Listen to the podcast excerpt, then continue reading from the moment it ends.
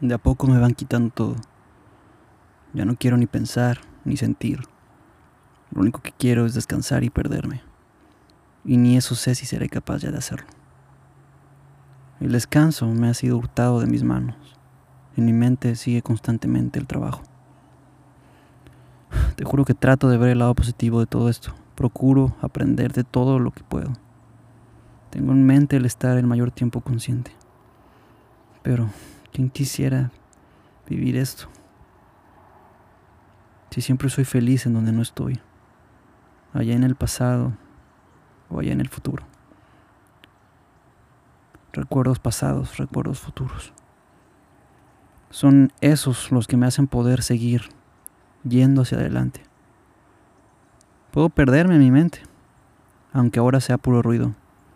Siempre cuento por con poder contar hasta 900.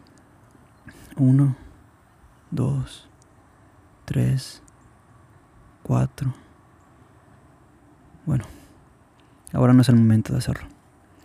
Ahora sí deseo estar aquí, haciendo el absurdo acto de leer en voz alta mis pensamientos, pretendiendo que todos lo escuchan, pero nadie es consciente de mi existencia. Este es mi absurdo y me hace sentir algo agradable, el contarme la historia de que vivo. Estoy vivo.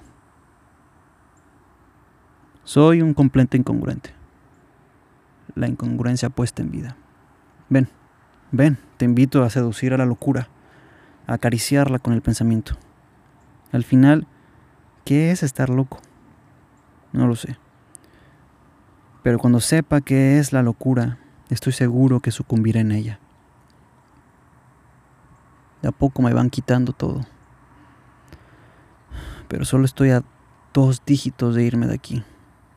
Miré con mi sonrisa, más que intacta, completamente transformada, completamente genuina, porque ha presenciado el sufrimiento, porque ahora reconoce el valor real que hay detrás de lo que representa, porque una sonrisa me provoca felicidad. ¿O acaso era al revés? ¿Será que canto porque soy feliz o soy feliz porque canto? Pero no me malentiendas, no siempre sonrío. Hay días en los que lloro. Hoy no lloré, mañana no lo sé.